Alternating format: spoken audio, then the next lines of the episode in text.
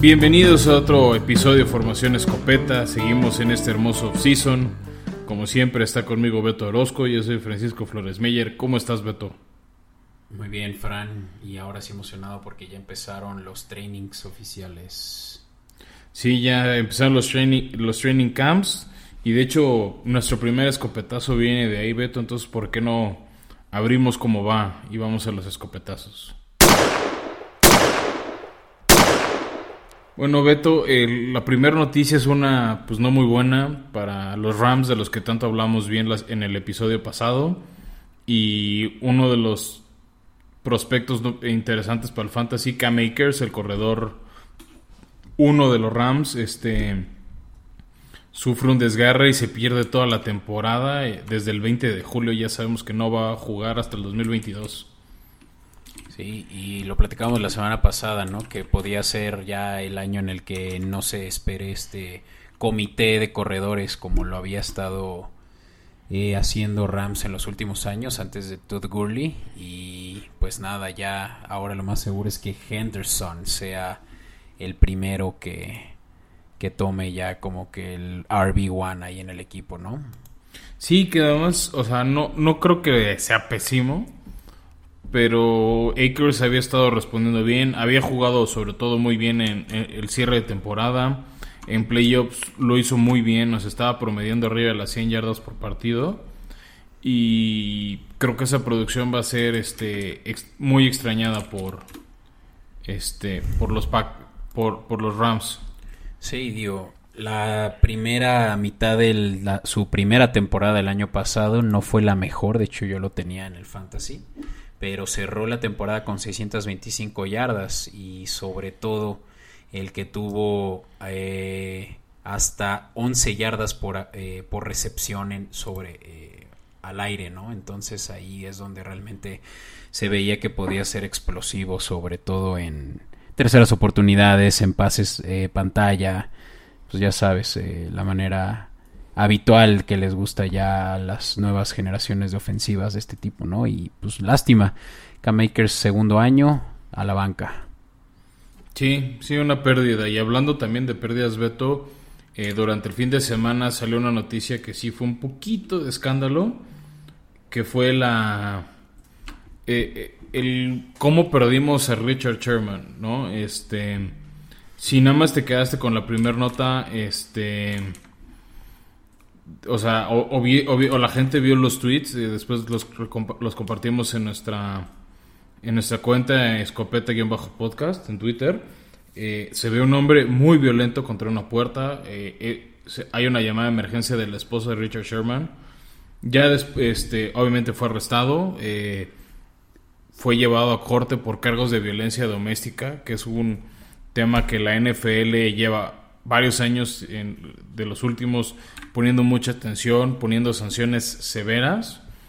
Este, y creo que esto le puede costar a, a Richard Sherman jugar el año. Ya de todos modos en corte salió disculpándose. Su esposa también aceptó la disculpa, salió con él diciendo que pues estaba borracho, que pues no es un buen comportamiento, que iba a buscar ayuda profesional. Entonces, creo que eso le puede ayudar un poco a aliviar este el castigo a Sherman pero no, o sea, no quita, ¿no? La, la mancha, el daño este hecho, ¿no? Sí, caray. Y mira, lo, lo que sí, a donde tiende esta historia es al que, pues sí se está pudiendo no justificar, ¿verdad? Pero que realmente no se trató de un acto violento, solo fue el que estuvo, pues sí, siendo muy agresivo, eh, o sea, bueno, no hubo eh, un atrancón físico, ¿no? Entonces, obviamente esto hace hace cuenta que pues más bien tiene un problema probablemente con, el alcohol y, de hecho varias personalidades eh, principalmente de Seattle y de San Francisco han mostrado mucho apoyo no se han visto humildes por la situación que está presentando y pues que están esperando que tenga una recuperación y que pues eh, acuda pues sí a algún centro de ayuda, ¿no? Entonces lo más probable es que ya no veamos de Richard Sherman esta temporada. Sí, se me hace afortunado porque creo que es un, jugador fuera de serie. Para como luego son de dramáticos este, en Estados Unidos, pueden decir que ya le va a costar su salón de la fama, lo cual se me hace injusto. No, sí. Este, no, pero así luego son de dramáticos, ¿no? De, es que no se portó bien, quítenle el Salón de la Fama. Cosas así. Entonces, este, espero no sea el caso. A mí me gusta mucho Sherman, era una buena personalidad, era un jugador inteligente. También lo que estaban diciendo era también como otra señal de él pidiendo ayuda eh, por temas tal vez de, de, las conmociones cerebrales.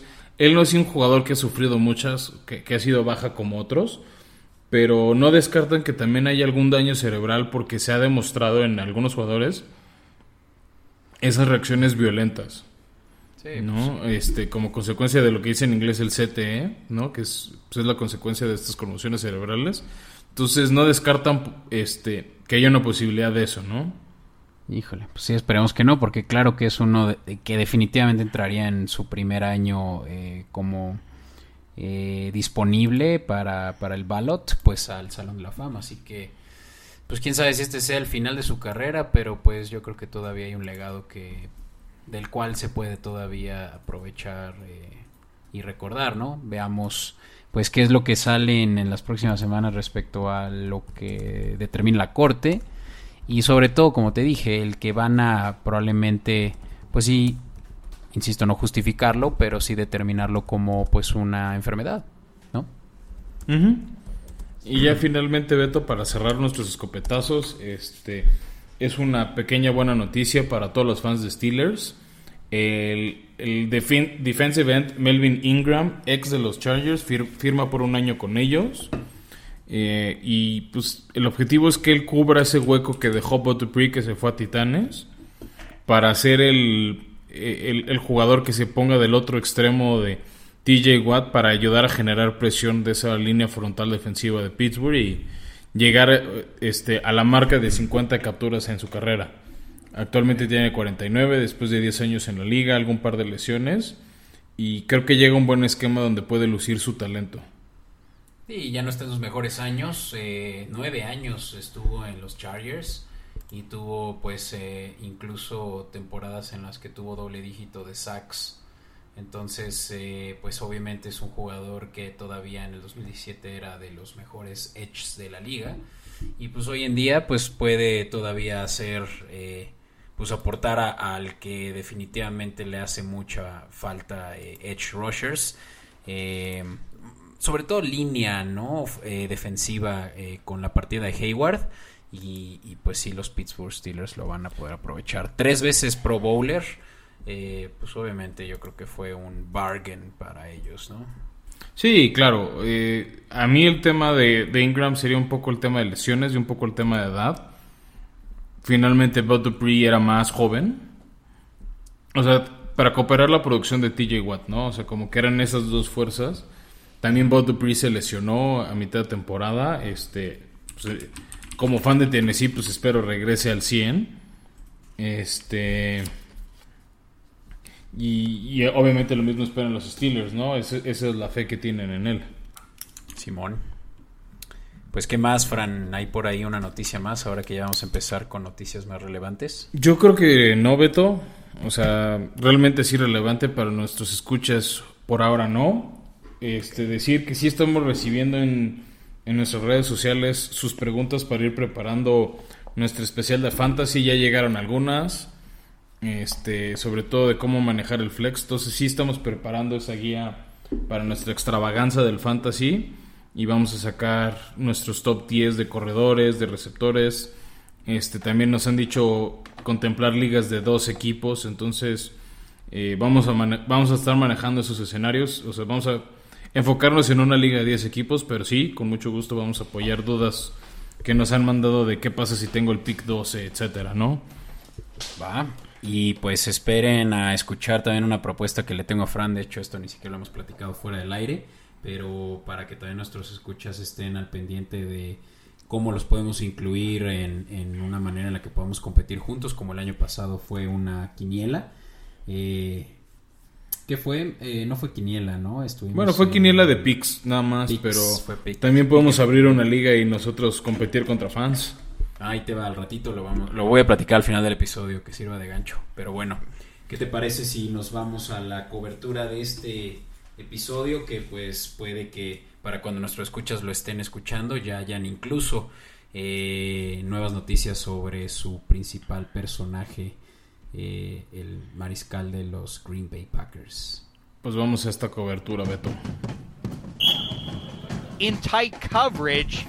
Pues sí, ya, ya se los dijo Beto, vamos a hablar de los Reyes del Norte, al menos del norte de la Nacional, que son los Green Bay Packers y su acérrimo rival, los Osos de Chicago. Pero enfoquémonos primero, Beto, en los Packers que el melodrama de todo el offseason ha sido si regresa Aaron Rodgers. Desde hace un año y medio más o menos, cuando empezó la pandemia, empezaron las molestias del señor Rodgers porque seleccionan el draft a su suplente.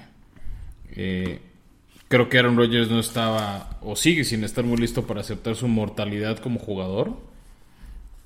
Y y, se molestó. Yo te dije, creo que nuestro primer, nuestro segundo episodio, que por eso iba a ganar el MVP. Porque era como un hombre con una misión. Este.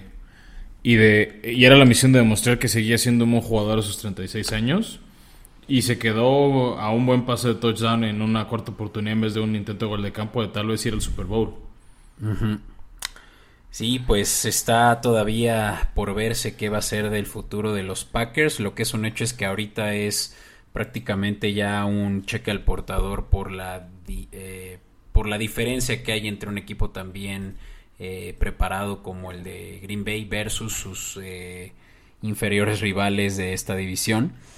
Y, lo que implicaría, ¿no? Que Aaron Rodgers ya no fuera el, el, el quarterback principal y que este lo fuera ya eh, Jordan Love, ¿no? ¿Qué implicaciones tiene? Yo creo que sería bueno a ver si nosotros podemos, pues, eh, dar un poco de, de, visibilidad a quien no tenga ni idea realmente cuál va a ser el futuro de los Packers sin Aaron Rodgers. ¿Qué te parecería un mundo sin él en Green Bay? Sería un mundo difícil y más porque este Green Bay lleva, o sea, como unos 20, 25 años teniendo a uno de los mejores quarterbacks de la liga siempre, ¿no? Anteriormente era Brett Favre, se fue Favre por Aaron Rodgers y, llevan un dominio, ¿no? Lo que también le duele un poco a los fans es que en estos 25 años de dominio, o pues no sé, no sé si dominio es la palabra correcta, pero teniendo a un quarterback élite del top 5, top 3 de la liga, Solo han llegado a tres Super Bowls, ganado dos, perdieron uno contra los Broncos de John Elway. Pero por ejemplo, Aaron Rodgers es un, un jugador fuera de serie, pero ha perdido varias finales de conferencia. Y solo tiene ese Super Bowl 45 que ya, ya llovió, ¿no? Para el próximo Super Bowl van a ser 11 años desde la última vez que le vimos este alzar el Lombardi. Y una de sus mejores temporadas esta última, ¿no? Ganó el MVP no solo por tener, eh, romper una vez más el récord, bueno, eh, las, las 4.000 yardas por aire, pero su récord de touchdowns con 48, 48 touchdowns. Eh, pues eso habla de que tiene un ratio altísimo de, de pases completos, obviamente, y, y, pues es realmente sí de los mejores corebacks que ha habido en estos últimos años. Estaba incluso hace no mucho, todavía gente a favor de que Aaron Rodgers era mejor que Tom Brady y hablo pues de poner los números realmente en la misma escala, ¿no? No de no versus eh, tal vez el tiempo que jugó uno con otro, que pues obviamente hay una diferencia, pues, pero que Aaron Rodgers realmente sí le podía hacer pelea, ¿no? Y hoy en día pues es tal vez ya una conversación distinta por lo que hemos visto en los últimos años de Tom Brady, pero sí es sin duda un top 3, ¿no? De la liga. Sí, claro, o sea, y, por eso se ha hecho mucho, mucho ruido de, que se iría con los Broncos, ¿no? Es como es de los equipos que mejor sentido tiene, eh, y por eso es el pleito. Eh, ahorita lo que Aaron Rodgers ya aceptó hace una semana o dos de que pronto se iba a esclarecer su situación. Eh, junto con la noticia de Cam Maker salió una nota de, de que Aaron Rodgers había rechazado una extensión de contrato. Muchos de los rumores apuntaban a eso, de que él quería seguir siendo el, jugador mejor pagado de la liga.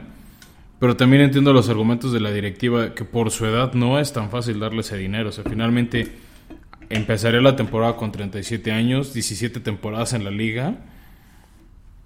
Eh, Entonces ya no le, o sea, no le 40 puedes pagar lo que un Patrick. Mahomes, ¿no? O, o Lamar o, o un jugador que esté en sus mejores años. O pon tú que sí, pero el punto no es ser así de arrogante, ¿sabes? O sea, yo creo que...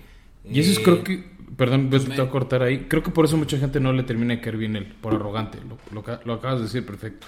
Sí, claro, y es que los méritos de tu trabajo se deben de ver reflejados, más bien, eh, tu bonificación y tu premio debería de ser eh, el resultado de esos méritos que, que tienes, ¿no? No al revés, o sea, él, él lo está exigiendo. Y, y yo creo que no es la manera para poder realmente dar con pues con un buen argumento y que realmente puedas convencer a- al front office. Eh, obviamente no están contentos con que no solo esté pidiendo un aumento, yo la verdad eso ni siquiera lo he escuchado, pero que esté pidiendo que, que corran a su gerente general, o sea, es básicamente echarte la soga al cuello en cualquier negocio, pedir que corran a tu jefe. Y, y no es la manera adecuada, sobre todo cuando juegas un equipo, eh, un deporte de equipo, ¿no? O sea, el compañerismo es clave y aquí evidentemente hay muchos más afectados por esta situación en la que él de no estar, pues eh, el equipo podría no tener la mis- el mismo beneficio, ¿no? Que tienen actualmente con, con Rogers. Eh, se ve Da- Davante Adams también ya en la, en la cuerda floja en el caso de que Rogers no esté. Que también por ahí hace unos, eh, unas semanas se hablaba de que podía tal vez irse a los Raiders. Interesante, ¿no? Porque esa dupla receptor coreback obviamente fue la más explosiva de toda la liga y no, no sé si sería lo mismo Adams con, Der- con Derek Carr o Aaron Rodgers. O sea, porque aparte se demostró, Aaron Rodgers no tenía la misma confianza con otros de sus receptores. Sí. ¿no? Sí. O sea, para- y, y, por ejemplo, Beto, o sea, para alguien que no lo, o sea, no me cache el punto, para mí una demostración clara es cómo Tampa Bay los frenó en ese final de conferencia. En la zona roja siempre buscaba Davante Adams. Entonces, o sea, podían estar Marqués Valdés Calding, este, Aaron, este, no, Aaron Rodgers, no, perdón, este, Reggie Begelhunt, su receptor abierto, Dexter Williams abierto, Aaron Jones, el corredor abierto, y no les lanzaba un solo pase. También está, hubo por ahí algunas atapadas de Alan Lazard, este, pero no, no les lanzaba. O sea, Eh, y- y para mí ese es como ¿no? el, para mí ese es como el gran reclamo a, a, a- Rodgers de, o sea, claro que Devante Adams es un fuera de serie, o sea, igual estaba Mercedes Luis, pero no les lanzaba, o al menos en zona roja no tenía esa confianza que con Adams sí. Creo que también por eso era los números tan altos de ambos. Pero pues tienes Y que en diversificar, tiempo- ¿no? En tiempos pasados también recordarás a Jordi Nelson y también con Randall Cobb hacían de pronto ahí la dupla, pero pues sí, o sea, Aaron Rodgers es de esos que en su primera lectura eh, hace el pase corto, eh, casi siempre, eh, pero sobre todo es el brazo, ¿no? Una vez que tiene realmente apertura, pues la verdad es que yo sí lo considero y a su edad, bueno, tal vez ya ahorita no eh, viendo los pasesotes que dio también Josh Allen, pero es de los mejores brazos de la liga. O sea, Ah, no, tiene sin un duda. cohete ahí, ¿no? Entonces, pues obviamente pierde mucho. ¿Qué, qué es y quién es, no? Para quien no tiene idea, eh, Jordan Love, pues es eh, la razón por la cual eh, Rogers, eh, en primer lugar, está así de enojado, ¿no? Porque lo seleccionaron en la primera ronda de hace dos años en el draft como una posible eh, amenaza a que lo, lo supliera eh, en el año en el que ganó MVP, el año pasado. Eh, y pues justamente es eso lo que le afecta, ¿no? El que no le den armas y, y- y en lo, por, por el contrario, pues le pongan competencia, ¿no? Y, y Jordan Love que viene de un, pues realmente no de la misma como que escuela, ¿no? Él se tiene más bien eh, en comparativa con Russell Wilson, con este tipo de, de corebacks elusivos, eso sí con un buen brazo. Yo lo compararía de hecho con Josh Allen en términos de, build, ¿no? Y, y quién sabe por lo menos si pudiera llegar al nivel de Josh Allen. Sí, claro, o sea, pero también pues es complicado. O si nadie, nadie le ha dado la oportunidad, las otras preguntas que muchas personas están haciendo es qué tan mal está O, o, o, por qué, ¿O por qué no confiaron a Jordan Love la titularidad desde el año pasado? También creo que no es fácil banquear a Aaron Rodgers. Pero ya los Packers, me regreso al ejemplo, así fue como Aaron Rodgers fue titular. Un buen año dijeron Brett Favre, gracias, nos hiciste campeones, nos llevaste a otro Super Bowl. Eres un jugador de época, histórico de la liga, pero es hora de que des un paso al costado y, y le, den, y le demos las llaves del reino al señor Rodgers. Sí. Entonces creo que él tiene que entenderlo. Sí. ¿no? Y, su actitud se me hace pues infantiloide. Y también Beto un poco, o sea, tocando las coberturas que hacemos. El otro punto con Green Bay es que van varios años con Rodgers en el equipo, que en el draft, en la primera ronda, no seleccionan un jugador ofensivo. O sea, el único jugador ofensivo desde que seleccionaron a Rodgers que con pick número uno han tomado es a Jordan Love. Este año volvieron a agarrar un esquinero, Eric Stokes. Este, y, y, no, como que no le dan armas. No creo que tampoco, bueno, o sea, no le dan armas de talento de primera ronda. Porque no, hemos estado hablando maravillas de, de, de, de Davante Adams. A mi gusto, Aaron Jones es, un, es uno de los mejores corredores hoy en día de la liga. Este, está en nuestro top de fantasy, obviamente. Es, pero sí creo que les ha faltado voltear ese lado. Aunque también para mí una queja con Rogers es por el salario que él pide y con el tope salarial limitas las opciones de, de tu equipo de darte a, buenas armas. Sí. Porque la parte pesada del salario te la comes tú. Sí, pues pregúntale a Tom Brady que es lo opuesto, ¿no? Que estuvo recibiendo recortes con tal de que le pusieran talento alrededor o en la defensiva. Que es justamente lo que de lo que Green Bay no carece. O sea, realmente tienen un equipo súper bien formado. O sea, tienen un, sólido eh, grupo de receptores.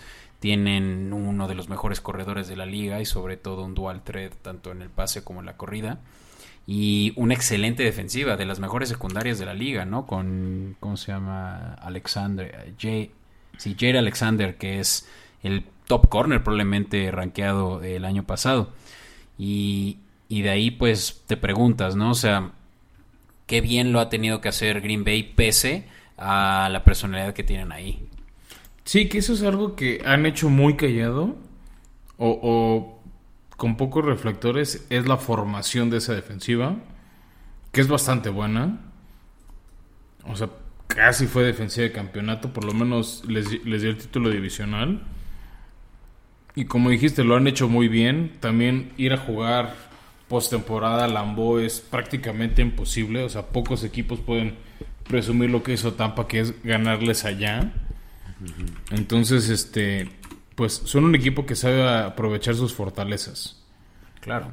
Y pues a lo largo de los años han sido siempre un equipo dominante. Eh, no recuerdo la última vez que no hayan ganado la división y puede que tú con tu memoria fotográfica lo recuerdes, pero pues sí es, es un equipo que realmente tiene todo a su favor, incluyendo la historia, ¿no? Sí, históricamente han sido dominantes. Uh -huh. Este, el último, si mal no recuerdo, si fue Chicago. No, creo que hubo un año que Minnesota la ganó. Justo el año que el que la el Super Bowl se jugaba en Minnesota. Si mal no recuerdo, ese año sí lo ganó. Este. Mm. Lo, lo, ganaron los Vikings. Uh -huh. Bueno, pero sí, o sea, sabemos que es. Pues sí, el, o sea, el claro favorito de la división por años y años, ¿no? Entonces pues ¿qué, qué, es lo que, qué es lo que le pides a, a, un equipo con tan buena organización? Pues por lo menos eh, darle el, el, eh, el beneficio no, de la duda, ¿no? Perdón, ya me acordé. Chicago en 2018 sí ganó la división y un año antes Minnesota. Fue el juego del double doink que el pateador de Chicago le dio dos veces al poste cuando era los años mágicos de Nick Foles. Ah, mira. Pues pero está, sí, mira, pero, del 2011 a la fecha solo tres años no lo han ganado. Hmm, pues sí. Y seguramente sí. son años en los que Rogers estuvo lesionado. O se quedaron a un juego, ¿no? Pero, o sea, finalmente son... O sea, siete de los últimos diez años han sido de Rogers. Sí.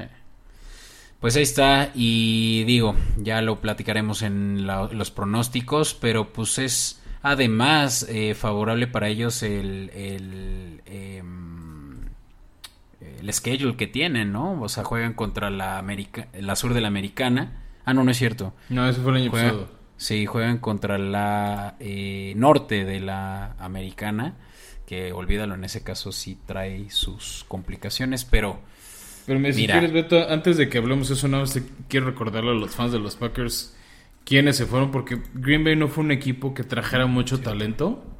Eh, Para mí tienen una baja muy sensible, que es la de su centro Corey Linsley, que se fue por una millonada a los Chargers a proteger a, a Justin Herbert. Entonces creo que es la baja más sensible del equipo. Este... Sobre todo porque era la conexión con Rogers, él entendía los movimientos, los cambios de jugada, entonces era para mí una pieza fundamental de, de ese esquema. También por ahí perdieron un... No era, o sea, linebacker superestrella, pero perdieron a Christian Kirksey que se fue a los Tejanos. Este... y También.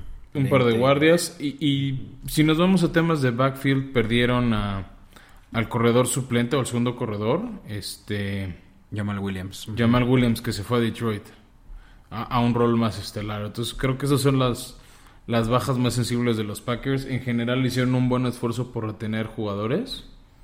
O sea, Kevin King. Aaron, a- Aaron Jones le extendieron el contrato. Este, Allen Lazard le extendieron el contrato. Kevin King. Este. A Mercedes Lewis. A, Dev- a Devin Fonches, que había tenido buenos años en Carolina. Mm, cierto. ¿no? Entonces, este, en general mantuvi- mantuvieron el, el, el mismo roster, ¿no? O buscaron mantenerlo. Y en el draft, pues por ahí agarraron un, un receptor a Mary Rogers de Clemson en la tercera ronda. Agarraron otro centro de Josh Myers este, con su pick de segunda ronda. Entonces, como que medio cubrieron esas pequeñas bajas que, tuvieron. Este, y a ver cómo responde, ¿no? Eh, Matt LeFleur, el famoso niño con barba, ha hecho un buen trabajo de, o sea, después de que fue coordinador ofensivo de los Rams, de Titanes, eh, los dos años que lleva con Green Bay, pues va dos años seguidos que los lleva a final de conferencia. Y se nota un cambio positivo después de la era McCarthy. Y en teoría esperaríamos lo mismo de ellos, ¿no? O sea, un rol similar. Pero Beto, y para hacer esa transición, creo que llegó alguien para pelearle la división a, a los Packers y son los Osos de Chicago. Ah, caray. ¿Cómo está eso? Cuéntame. Pues mira, la primera sorpresa, bueno, sí, para mí fue una de las grandes sorpresas del draft. Fue que el señor Justin Fields de Ohio State cayó en las manos de Chicago. Y en O el sea- pick 11, ¿no? Se cayó Sí, o sea, de- o sea, cayó en el 11 y nadie, o sea, y creo que Chicago hizo bien de qué le pienso, ¿no? Claro, claro. Eh, O sea, el año pasado sufrió muchísimo Chicago con el tema de corebacks. Llevan muchos años. Para mí es una de esas franquicias históricas que nunca han tenido un buen coreback. O sea, si buscas en los libros puedes encontrar excelentes defensivos, históricos defensivos por parte de Chicago. Pero si te pido, dime un buen coreback de, de, de Chicago, cuesta mucho encontrarlo. Jay Cutler es un GOAT. Era, era un gran personaje de, ¿cómo decirlo? De, de social media. Pero vamos, o sea, Mitch Trubisky fue un fracasotote. Este, y, y por eso lo cepillaron. El tema fue que de repente te anuncian como hombre en platillo Andy Dalton, que creo que sus mejores años ya están detrás de él. Y te quedas con la duda de, ¿y ahora qué va a pasar? Claro, y fue hasta el draft que realmente ya le dieron vida a la afición y creo que otra buena contratación que hicieron solo a favor del equipo y no a favor del jugador fue Allen Robinson, ¿no? Que le pusieron el franchise tag. Que no quiso firmar la extensión, ¿eh? O sea, va a jugar este año y a ver qué pasa para el que sigue. Eso es algo pues, que pasa mucho con el franchise tag, que no logran ese long-term deal, ¿no? Ese acuerdo de, de largo plazo. Jugador saso, viniendo Sí, de los Jaguars. Jugador saso. Sí, este, dime si quieres, Beto, bueno, ya hablamos, ¿no? De la llegada de, de Justin Fields y creo que eso era algo que le faltaba mucho a Chicago y que puede ayudar a, a que Allen Robinson se la piense más a quedarse el, el talento, la explosividad de Justin Fields. Entonces, Es de esos jugadores que puede ser una amenaza tanto por aire como por tierra. Claro, y es lo que les faltaba porque terminaron la temporada 8-8 con el fiasco de Mitch Trubisky. O sea, las posibilidades realmente están a favor de ellos por pelearle la división a Green Bay, ahora que tienen un coreback con el potencial que se ve que tiene Justin Fields, teniendo una de las mejores defensivas y pues el blockbuster play de, a- de Mac. a- exacto, ¿no? Tienen a Khalil Mack, a mi gusto, el segundo jo- mejor jugador defensivo de la liga, detrás de Aaron, de Aaron Donald y un pelímetro arriba de TJ Watt. O sea, lo- puedes empatarlo con TJ Watt como segundo mejor defensivo detrás de Aaron Donald. Oye, pero ¿a poco y creo no que esa puede ser la clave de Chicago. ¿No pondrías primero a uno de los mejores corners, dígase Ramsey, dígase Jair Alexandre? Recordemos que hoy en día la liga también se gana con lockdown corners. Mira, después de ver cómo ganó Tampa el Super Bowl, creo que prefiero más la presión al coreback que no lancen o no puedan correr antes que el esquinero. Esa es una buena conversación, pero pues tal vez yo diferiré, pero claro, TJ Watt está probablemente ya, eh, pues eh, sí, peleándole el legado que dejó su hermano eh, JJ y, y está haciendo pues nada más un poquito mejor. Eh, ¿cómo se O sea, llama? Mack es un poco más por carrera. O sea, TJ Watt no creo que tarde en superarlo. Sí. Pero hoy en día creo que es más relevante. O, o nos brinca, o nos llama más la atención este Khalil Mack. Y también por un poco los trades, el cómo se dio la salida de Raiders, etcétera. Que ve que Pero rápido bueno. ya Mac va a cumplir cuatro años en Chicago y es lo mismo que estuvo en Oakland. Y- Pero en esos cuatro años que se ha notado su, su importancia, el, el cómo jala defensivas, el cómo, el cómo brinca. Pero no ha tenido los mismos años que tuvo en Oakland. También. Pero sigue siendo un jugador All Pro de Pro Bowl. O sea, el año pasado fue All Pro y, y- y jugador de Pro Bowl.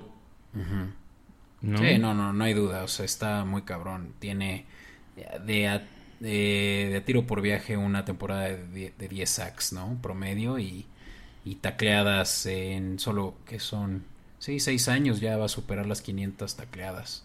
Así que bueno, pues sí es un Sí. jugador sazo y pues la buena defensiva que trae también detrás, ¿no? O sea, se, se ve también rodeado de talento como eh, su corner. ah, Oye, que por espérate, hablando de eso, justo perdieron a uno de los mejores esquineros de la liga en Kyle Fuller, ah, que se fue a los Broncos. sí, y llegó a cubrirlo Desmond Trufant de Trufant. Detroit, que es bastante bueno. Creo que no es tan bueno como Fuller, pero pero venga, este e- es, un jugador que viene a aportar. Este Andy Dalton creo que puede ser un buen coreback suplente, alguien que le ayude a, a Justin Fields a agarrarle ritmo a la liga. Claro. Y, y tienen también eh, a Robert Quinn, ¿no? Con quien hace muy buena dupla de- en la defensiva eh, eh, con Mac. Entonces, en realidad es una de las mejores defensivas en papel, ¿no? Hace falta ya nada más. Bueno, pues, y que lo hicieron bien. A ver, esa marca de 8-8 en gran medida fue por esa defensiva. sí, sí. ¿no? O sea, a ver, o sea, si, si, si llegaste a playoffs a pesar de Mitch Trubisky, habla bien de tu defensiva. Sí. Y cabe aclarar una cosa, esta es el todo o nada de su De Matt Nagy. eh, de Matt Nagy. O sea, si, si, si termina con una marca perdedora, se va. No creo que le den para más. Ah, no, de acuerdo. O sea, tiene que demostrar ahorita. Y, y dos jugadores, Beto, que no hemos platicado. Tres jugadores, Beto, que pueden ser clave para la ofensiva de Justin Fields. A quitarle un poco peso y a, y a realmente ser una ofensiva temible como pinta que podría ser. Es los corredores Tarek Cohen y David Montgomery. Ellos, pues no son. O sea, Tarek Cohen no ha tenido una producción como corredor uno así solito. Pero entre ellos dos, como un tándem, como este running back committee, lo han hecho bien.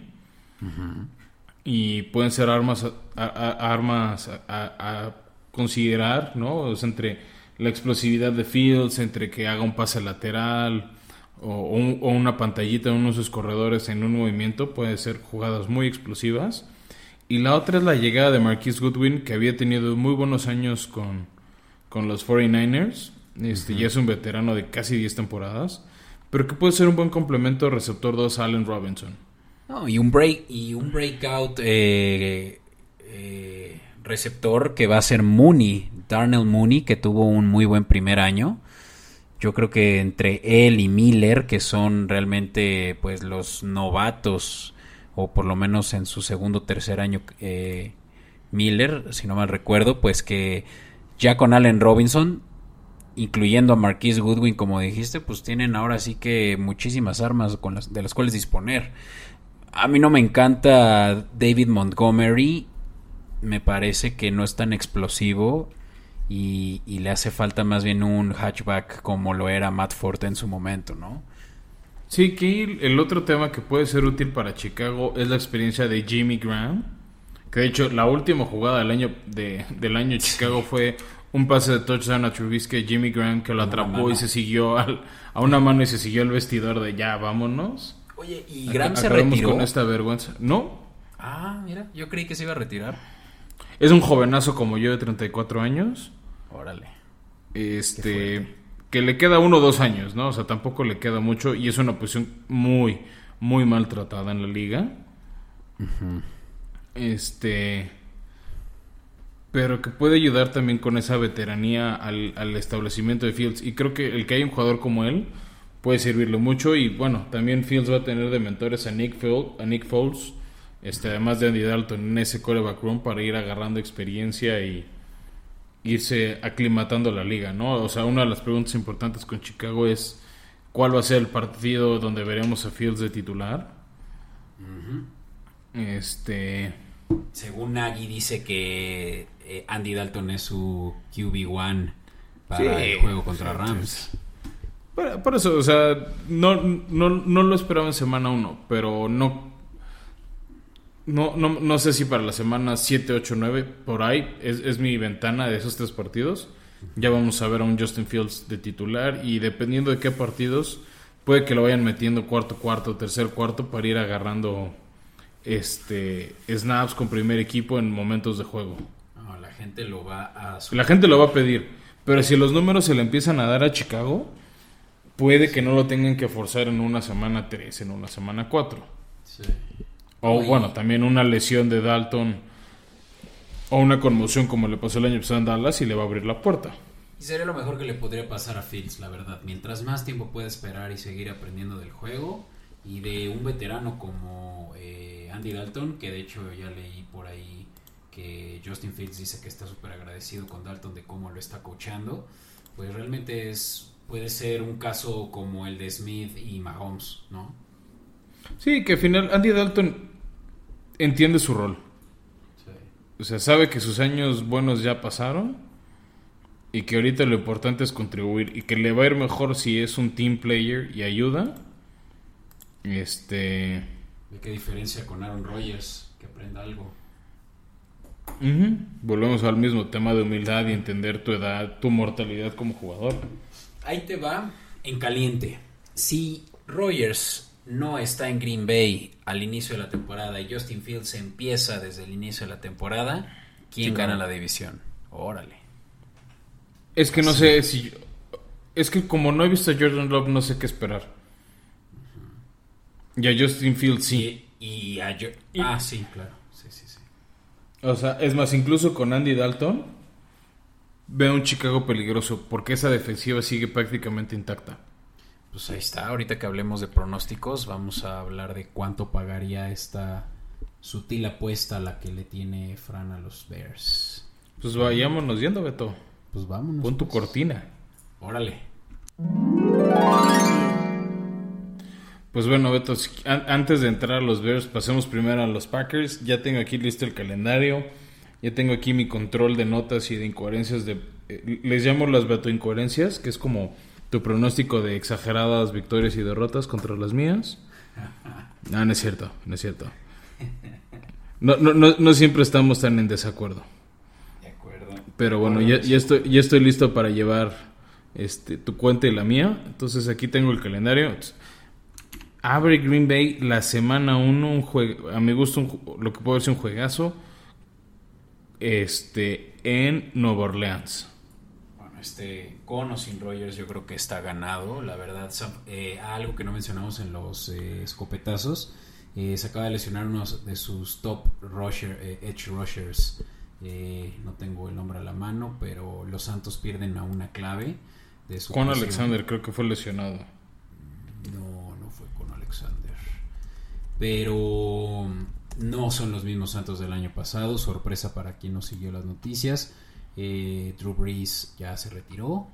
Y se espera que James Winston, el mismísimo que tuvo el eh, récord de más touchdowns la temporada antepasada de 50, pero también, no es cierto, 30.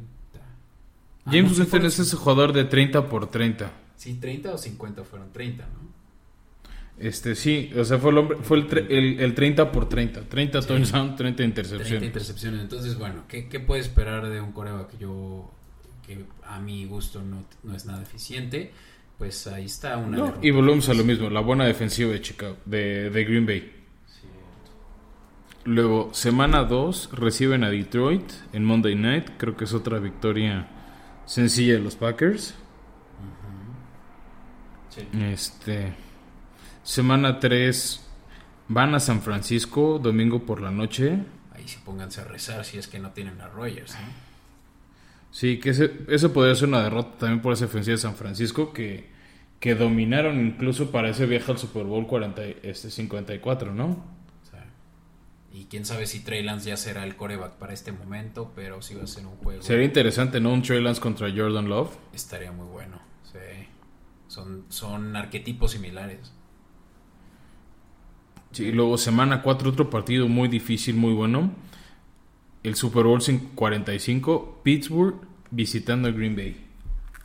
Claro. y- Partido duro para los Steelers, ¿no? También se nos fue la nota que según esto eh, Rodlisberger está en su mejor forma desde que empezó eh, su Ay, esas carrera. historias de off-season prefiero omitirlas porque siempre lo dicen. Igual que sí que el Elliott bajó y está en la mejor forma de su carrera. O sea. Estoy de acuerdo que Pues- redondo es una forma, pero no me chinguen. Cada año es la misma nota y es, es, es de esas notas de prensa amiga. Sí.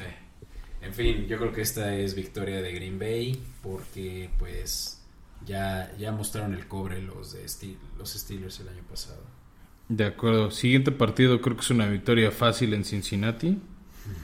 Este puede ser sorpresa, ¿eh? O sea, Eh, recuerda, recuerda los receptores que tienen los Bengals. Sé que la secundaria de Green Bay es de las mejores de la liga, pero Bengals puede ser muy disruptivo. Este, ¿Tú se lo das a los Bengals? no, pero solo, solo digo. Está bien. Siguiente semana van a visitar Chicago. Ah, Yo creo que Chicago sorprende y se lleva la victoria. Y ese podría ser el último partido de Dalton como titular. Puede. Esa semana Yo- 6. Yo creo que si ya Phil se empezó un par de juegos antes, va a venir tal vez con confianza, ¿no? Pero, pero sería la novatada, ¿no? Ante un. Rogers. si Pero en casa. así. Sí, en casa. Y si es Dalton, pues, híjole, muchas cosas le van a tener que salir bien a Dalton para ganarle a Rogers. Yo creo que esta es victoria de, de Green Bay. Y para toda esta suposición, yo supongo que Rogers va a seguir en Green Bay, ¿no? Claro, claro. Siguiente semana 7 reciben a Washington. Creo que es otra victoria sencilla de los Packers. Este sí no creo que sea fácil, por ejemplo. Bueno, Es no- no fácil, pero- defensivas. Sí, pero no sé si Fitzmagic puede hacer tanta... O sea, es que no sé si van a enfrentar a Fitzmagic o a Fitzpatrick. Ajá. Sí, Y sí. es en Lambeau. Mm, mm, mm. Ok, pues yo aquí le voy a poner una victoria sorpresiva a los Washington Football Team. Perfecto. Siguiente semana, ya lo habíamos dicho la semana pasada, victoria de Green Bay en Arizona. Sí. Sí, sí. Sí, Arizona la verdad que trae, trae problemas ahí en su, en su head coach. Sí, o sea, no, es un equipo malo, pero no es tan bueno como los Packers. Correcto. Siguiente semana, eh, visita muy ruda en Kansas City. Que este fue el eh, 17 juego, ¿no? Sí, Sí. sí, sí, sí. Y nos regalaron el que mucha gente ha querido ver como el Super Bowl en los últimos años. Raro que no esté en, en prime time, ¿no? Es en la tarde del domingo. Pues sí, igual es el game of- eh, el, el que nos va a regalar Fox Sports por la tarde. Ya.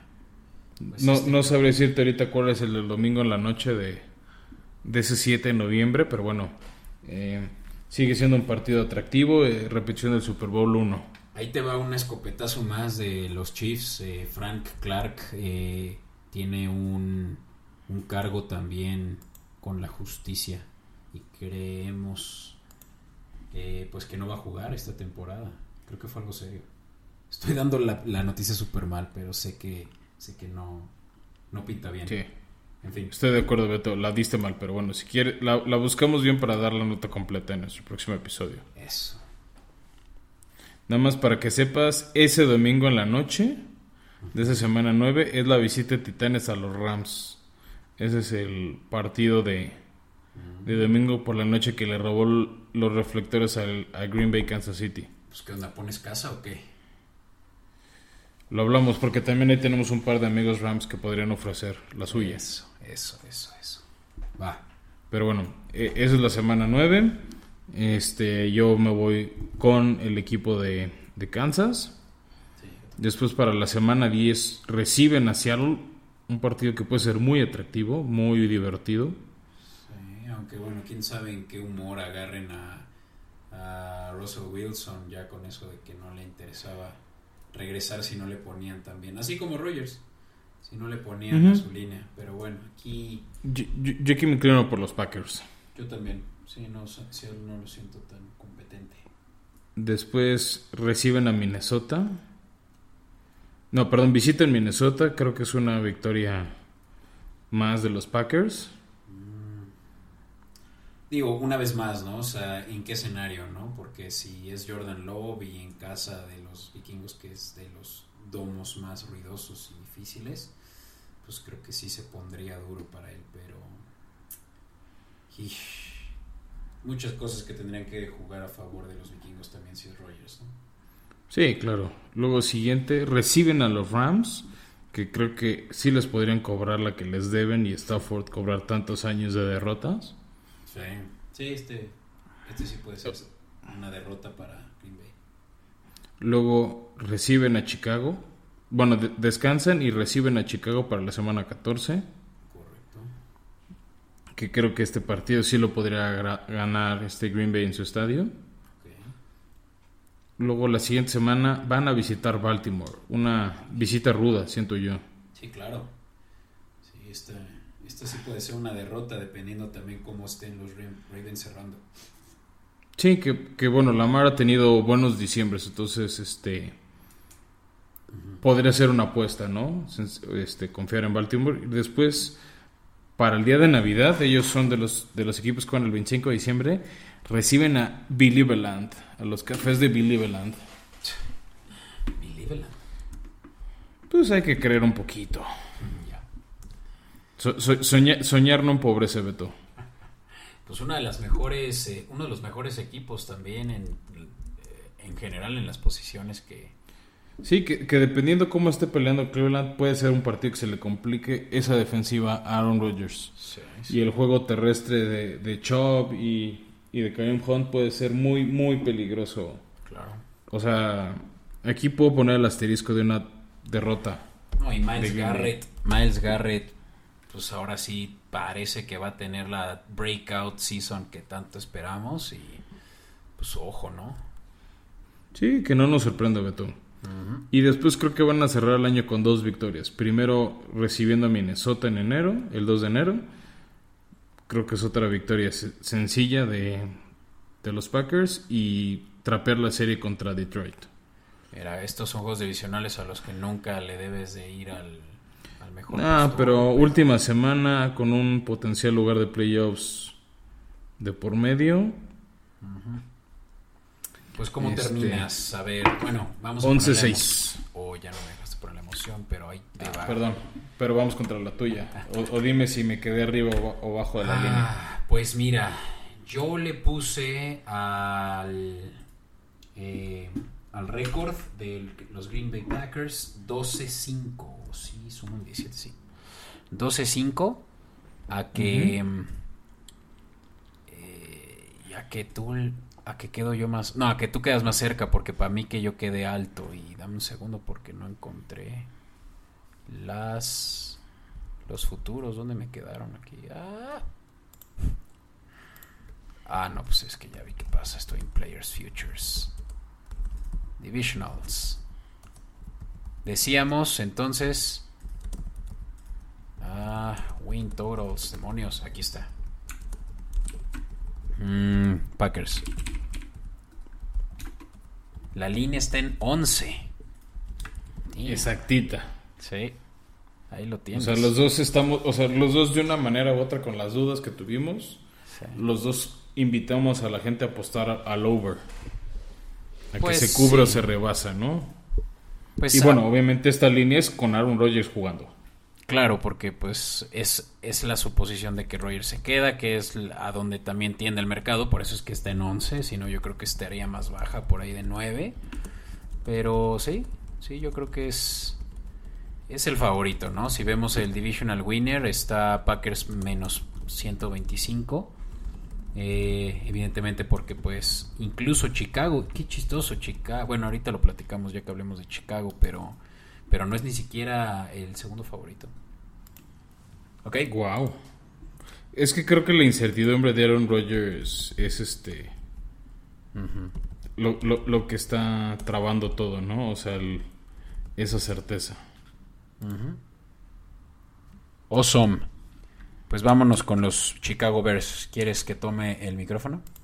Por favor. A ver, aquí está. Tenemos que en la semana 1, ya lo platicábamos, van a visitar el SoFi Stadium eh, contra los Rams. Y este para mí que, como ya lo platicábamos la semana pasada, va a ser una derrota de Chicago. Sí, de acuerdo, ¿no? O sea, creo que Rams... Chicago es buen equipo, pero no es tan bueno como los Rams. Y bueno, tenemos después a los Chicago Bears recibiendo a Bengalíes, que Van a ser un mejor equipo, pero no creo que esté lista esa ofensiva para la defensiva de Chicago. Y, ama- y, y sí creo que Khalil Mack por lo menos se lleva una captura de coreback. Pues mira, yo no he visto a unos Bengals jugando eh, con una línea ofensiva como la que tienen hoy en día y con eh, Burrow Bueno, es que los después de la-.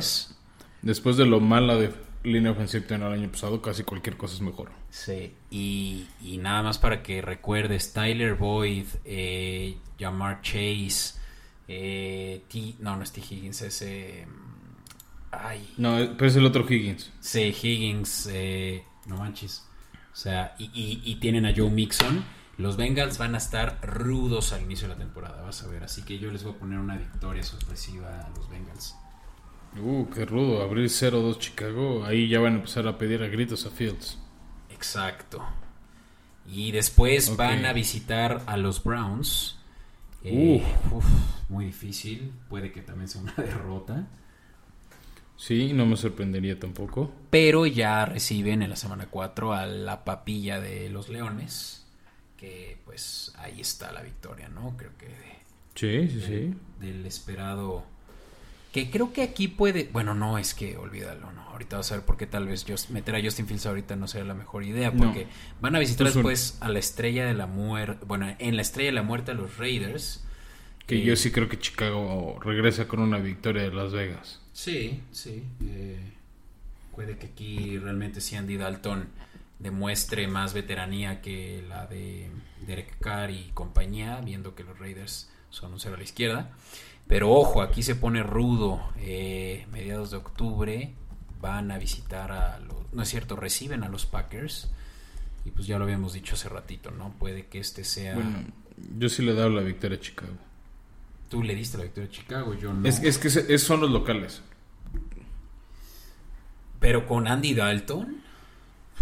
Es que podría ser ya, ahí podría ya estar jugando Fields, pero No manches, es que ve- ven, ven a más... Chicago se crece. Chicago se crece. Pero quiero que me digas si se va a crecer después de estos juegos. Ya hablé de Green Bay. Siguiente, van a visitar a Tampa. No. Bueno, aunque el año pasado le ganaron a Tampa, ¿eh? Sí, sí, es cierto, es cierto. Con Mitch Trubisky ahí. Con Mitch Trubisky, pero sobre todo esa defensiva. Me acuerdo que fue cuando Tom Brady perdió noción de qué down sí, era. Sí, sí, sí, fue no es esa cara de cómo que era cuarto down, él creía que era tercera y, y se le había acabado el partido, ¿no? O sea, fue una victoria cerrada, cerrada. pero victoria al fin. Y mira, después de eso reciben a los 49ers en Halloween. Va a estar rudísimo, pero me gusta más esa, defen- esa defensiva contra un Trey Lance. Y ojalá este juego ya esté Justin Fields jugando porque va a ser el por les voy a demostrar por qué no me de- que me debieron de haber eh, seleccionado. ¿no? Podría ser eso, Matt Nagy, ¿eh? Eh, Híjole, estaría bueno. En ese caso, mira, yo le voy a dar aquí esa, ese empoderamiento a Justin Fields con una victoria sorpresiva, porque seguro va a ser favorito 49ers, ¿no? De ahí eh, van a visitar a los Steelers, que, híjole, en casa los En Steelers. Monday Night. En Monday Night y pueden ser rudos, ¿no? Un rudo rival. No sé, aquí algo me huele a Chicago, sobre todo porque si Big Ben no está tan móvil, esa línea ofensiva de Pittsburgh de la que no hemos hablado, pero que no le tengo mucha fe, Sí. Eso este, sí. contra Khalil Mack y esa defensiva, me, me inclino por la defensiva. Sí, ¿eh? Tienes un punto muy importante, pues con la presión que le van a dar a, a Rotlisberger, o sea, va a estar... pero- O sea, no creo que sea un partido que la ofensiva de Chicago tenga que hacer mucho para ganar, Sí. porque la defensiva va a hacer el trabajo. Pues mira, vamos a poner una victoria los Bears, me gusta. Después descansan y de ahí, domingo, cumpleañero, eh, visitan a... No es cierto, reciben a los Ravens. Uh, esa va a estar ruda de, de predecir, Beto. Ey, esa va a estar ruda. Porque esa ofensiva tan móvil, tan explosiva de Baltimore sí va a exprimir al máximo a esta defensiva de Chicago. Y mira, no sé cuánto llevas tú de récord, pero yo tengo un récord perdedor hasta ahora. Es obvio que van a tener que poner toda la carne al asador y ya tener a Fields para este momento, ¿no? En el juego. Yo creo que va a ser victoria de Baltimore ahí. Yo creo que puede ser Chicago sorpresa, sobre todo. O sea, no me casa. sorprendería, pero, pero ahorita por mi control de picks voy a poner a Baltimore. Después Después, visitan a, Detro- a los Leones en Detroit. Ah, ese es el partido de Thanksgiving. Thanksgiving y creo que, no sé, históricamente los Leones no han ganado este juego, ¿verdad? En mucho tiempo. No, y además no es tan buen equipo, no es remotamente ni tan buen equipo Sí. como es Chicago. y estelar para el buen eh, Fields, ¿no? Así que pues pues ya de aquí va a agarrar ritmo porque luego van a recibir a los Cardenales. Este también va a ser un juego interesante por el dinamismo de la ofensiva en torno a, a su coreback. Eh, Kyler Murray versus Justin Fields. Me inclino por Chicago y ya de ahí le dieron la vuelta a ese récord negativo. Ya, sí, mira, de hecho creo que esa, o sea, es, ese partido de Thanksgiving es victoria y la siguiente semana, abriendo diciembre contra no, contra Arizona también creo que es otra victoria de Chicago, ¿no? O sea, hay un par de victorias este do- cuando creo que Fields ya sería el titular. Pero bueno, antes de eso es Packers, ¿no? Eh, 12 No. Arizona y luego Packers. Exacto. Y El 5 de diciembre es Arizona y ya el 12 de diciembre eh, visitan a Lambeau. Ah, exactamente, que ese, bueno, creo que pues no hay más que una derrota evidente, ¿no? Sí. Sí, sí, y después les toca su- apenas su primer juego contra Minnesota. Eh, que creo que lo va a ganar, o sea, creo que es mucho mejor equipo de Chicago que los vikingos y más de local. Que aquí es donde se va a poner interesante porque, eh, y ahorita lo vamos a hablar de los odds a favor de Minnesota y de Chicago por quedar en segundo, bueno, para ganar su división, perdón, y Minnesota es favorito. Este es más bien donde ya se va a poder definir probablemente una, eh, una Algo siembra, tiene ¿no? Kirk Cousins que se nos cae a final de año, Beto. O sea, creo que aquí Chicago corre con suerte de que les toca cerrar. O sea, me acuerdo, no, no esa temporada 2020, sino 2019. Minnesota, que tenía todo para calificar a playoffs, tenía que ganarle a Chicago de Mitch Trubisky de local. Y perdieron contra Chicago. O sea, Kirk Cousins no pudo con el paquete. Y veo un escenario similar en, di- en, en diciembre de 2021. Pues este juego va a ser vital para Minnesota porque se van a volver a enfrentar, eh, pero ahora en casa de los vikingos, pero puede que muy tarde si pierden este juego, ¿no? Yo voy a decir que este es eh, un juego bien cerrado y bueno, lo gana Chicago. Ya. Y bueno, luego van al Clink en Seattle. Y juego muy rudo porque seguramente Seattle también va a estar peleando el comodín, sabiendo, y como ya lo platicamos en nuestro episodio anterior de El Salvaje Oeste, pues que tienen rivales muy difíciles como para que ellos queden nuevamente en primer lugar de su división. Sí, aquí yo creo que por la localía, lo difícil que es ganar en este en Chicago, digo, pero en Seattle, no creo que Chicago regrese con una victoria de ahí. Concuerdo, concuerdo. Y luego van a recibir a los gigantes, último juego de locales. Ay, los gigantes para mí son un enigma y no sabría decirte si van a estar fuertes o no para este momento. Yo me quiero apostar que por la defensiva de Chicago y más por la localía.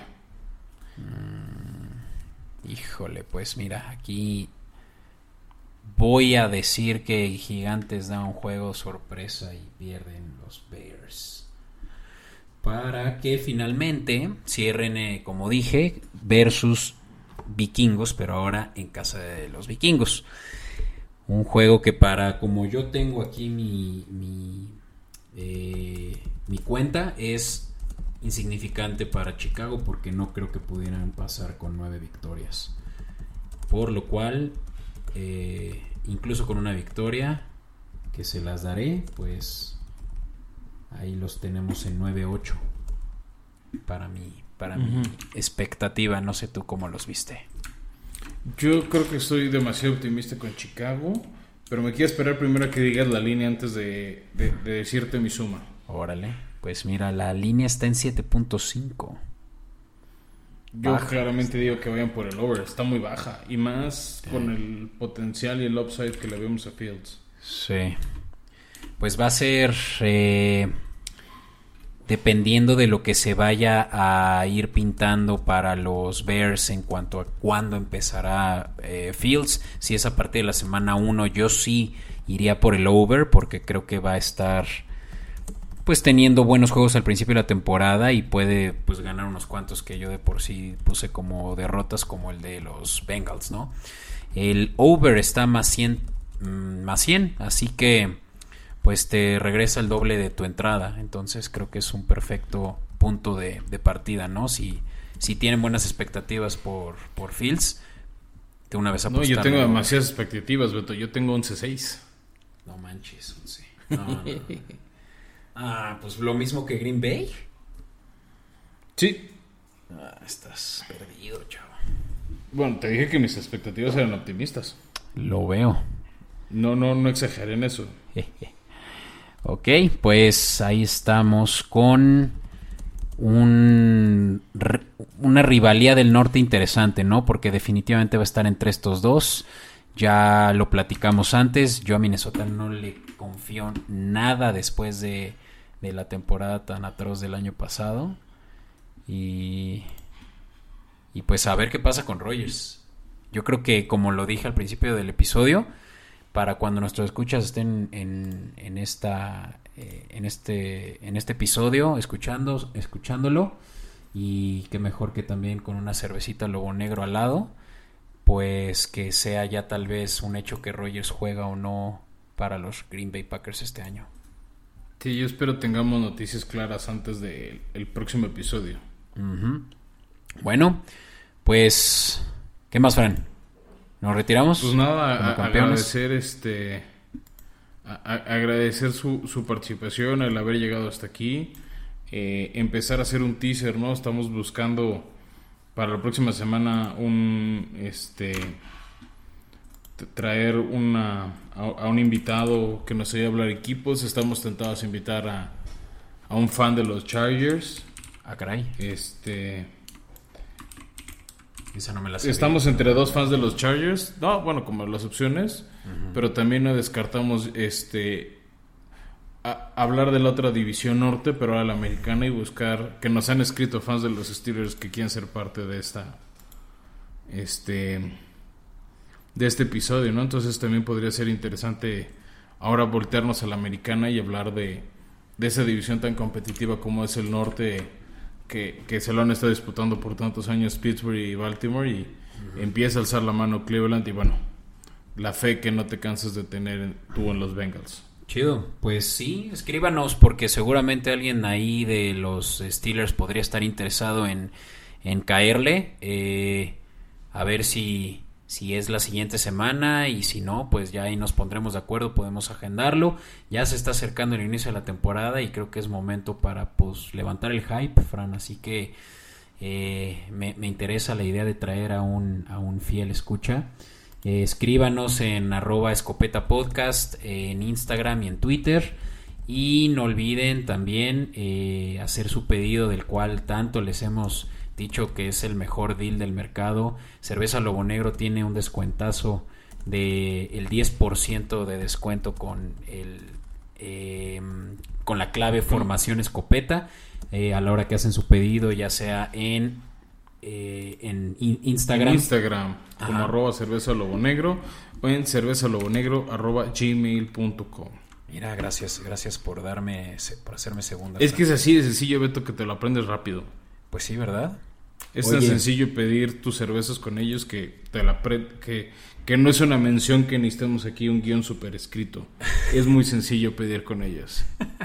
y acabo de ver en su Instagram Stories que ya se surtieron y tienen una cantidad de cajas que de verdad se me hizo agua la boca. Ya les pedí dos para, para lo que empieza, para que se empiece ya a disfrutar pues el inicio de la temporada, que estamos a menos de un mes, Fran. Sí, exacto, ¿no? Y bueno, Beto, tú estabas hablando de, de un involucrar a los fans. ¿Por qué no haces el teaser rápido antes de despedirnos? Ah, pues mira, eh, ahí te va lo que estoy, lo que estaba queriendo proponer.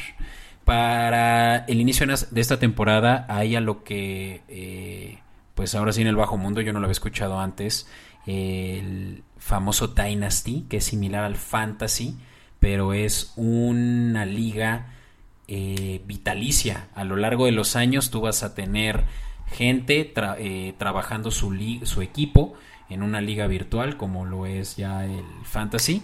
¿Qué te parece si abrimos una de formación escopeta en la cual tú y yo estemos hosteando y recibiendo a nuevos integrantes? Eh, pues con, con cada temporada que inicia podríamos estar involucrando más gente.